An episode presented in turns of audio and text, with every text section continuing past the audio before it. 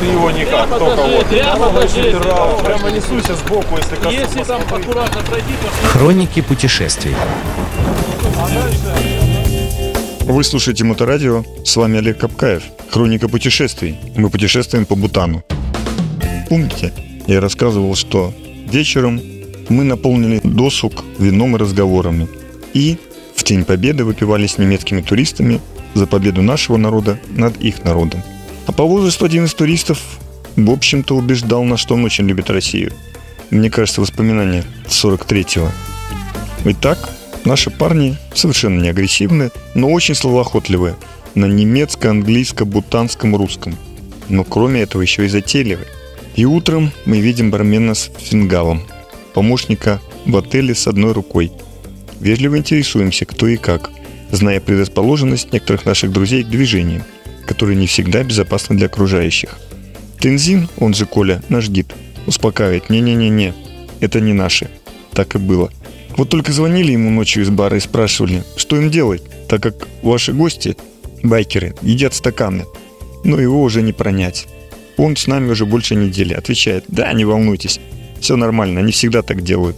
Пусть отдыхают. Вот это я называю гостеприимством.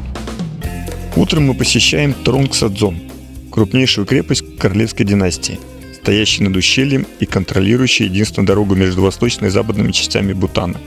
Музей королевской семьи великолепен. Здесь и оружие, и шлемы, щиты и другие предметы бытия. Очень сильно удивили пушки, изготовленные из толстой кожи яков, стянутые железными кольцами. Легкая и мобильная артиллерия. Рабочая. Эти самые яки очень обильно населяют холодные склоны гор. Бродят в недоумении, разглядывая нас. Не пугливы, но и не ручные, не очень приветливы. Из их шерсти здесь делают отличные веревки и накидки. Веревки крепки, а накидки теплы. Удивил музей автомат Калашникова. Оказывается, король дарил храмам именно его после короткой войны 2003 года. Так-то бутанцы часто воевали то с Непалом, то с Индией, то с Тибетом. Затерянная в Гималаях страна всегда желала независимости и добилась своего. Так как самым интересным в дороге являются местные жители и их жизнь изнутри, то мы уговорили гида договориться о посещении типичного бутанского дома. Дом бутанского крестьянина-фермера. Дом такой приличный, 4 этажа. Ну, этажи, конечно, размер всего в две комнаты, искусные архитекторы. Бутанцы не применяют в строительстве ни гвоздя, ни жезла. В смысле, ни гвоздя, ни железа. Дома здесь стоят из каменных блоков, идеально подогнанные друг другу и соединенные пазами и выступами. Перекрытие из толстых бревен. На первом этаже располагаются загоны для домашних животных, хранилище сельскохозяйственного инвентаря и продукции. На втором 4 или 5 жилых комнат. В главной комнате телевизор и портрет короля. На третьем открытом со всех сторон амбар. На взгляд снаружи такое сооружение должно вмещать не меньше двух-трех семей. А в действительности оно рассчитано человек на 7-8, ну не больше. Но они могут себе позволить. Территория есть, народу мало.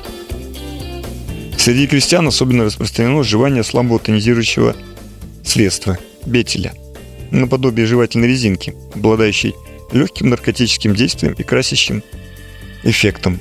Красит зубы в красно-коричневый цвет. Этот орех завернут в листья и присыпан кислотой. На вкус ужастен. Ну, в общем-то, и штырить-то слабо. Но тут надо приноровиться. В Бутане нет ни одного такого дома, где бы гости не угостили знаменитым тибетским чаем. Готовят его так. В бамбуковый цилиндр с деревянной крышкой заливают кипяток. Добавляют сливочное масло, молоко и соль. Нам такой напиток едва ли придется по вкусу, но его достоинство заключается именно в солях и жире, помогающим человеку легче переносить холод, жару, усталость и высоту. В общем-то, монгольский чай.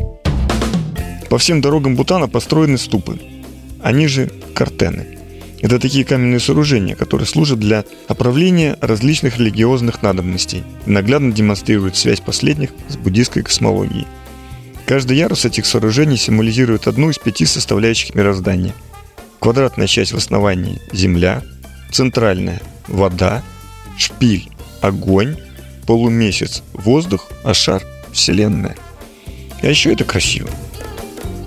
Особенно важное значение бутанцы придают священным маскам. изображающих тех или иных буддийских божеств. Здесь считается, что они наделяют человека божественными добродетелями, поэтому их часто носят в монастырях. Не менее значимую роль маски играют в религиозных танцах, которые, как считается, защищают людей от злых сил природы. Посетив магазин масок, мы были ошарашены фантазией авторов, разнообразием, размерами и количествами. Маски для мышек и слонов. Выбирайте. Тем еще нас удивил Бутан. Слушайте следующей передаче. И про танцы я тоже расскажу вам. Слушайте Моторадио, будьте в движении. С вами был Олег Капкаев. Хроники путешествий.